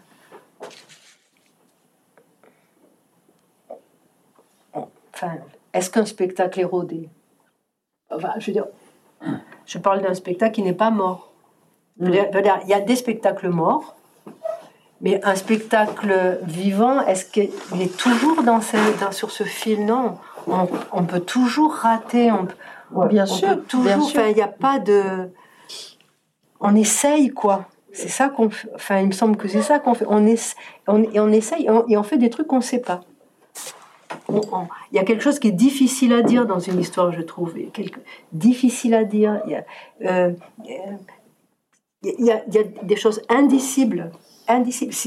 Il n'y a que l'histoire qui peut nous permettre de nous en approcher, parce que c'est indicible. Dans cette histoire de Mira, il y a quelque chose d'indicible, je mhm. pense, fondamentalement. Voilà. Donc ça, ça, ne peut se dire que par le biais de l'histoire. Mais c'est toujours un essai, une tentative. Enfin, moi, en tout cas, c'est la, la, sensation que je ne sais pas si vous qui racontez, vous avez la, la même euh, impression que c'est jamais tout à fait. Enfin, c'est jamais tout à fait ça quand même. On est toujours un peu à côté. Non? Pour moi, c'est l'impression que ça me fait. Non? Ça, pourrait, euh, ça aurait pu être mieux. Ah, on aurait pu être plus, euh, je sais pas, avoir plus d'énergie ou moins. Ou... Enfin, je sais pas, il me semble que. Ça aurait été trop, vous de nous raconter si ça avait été plus, c'était trop. Mais c'était très bien comme ça. Alors on conclut avec la phrase que tu as choisie en exergue pour ton site, qui est celle du, de l'auteur, poète, euh, auteur de théâtre, poète qui s'appelle Valère Novarina et qui écrit très précisément chaque mot désigne l'inconnu. Ce que tu ne sais pas, dis-le. Ce que tu ne possèdes pas, donne-le. Ce dont on ne peut parler, c'est cela qu'il faut dire. Je crois que tu, es, fidèle à cette...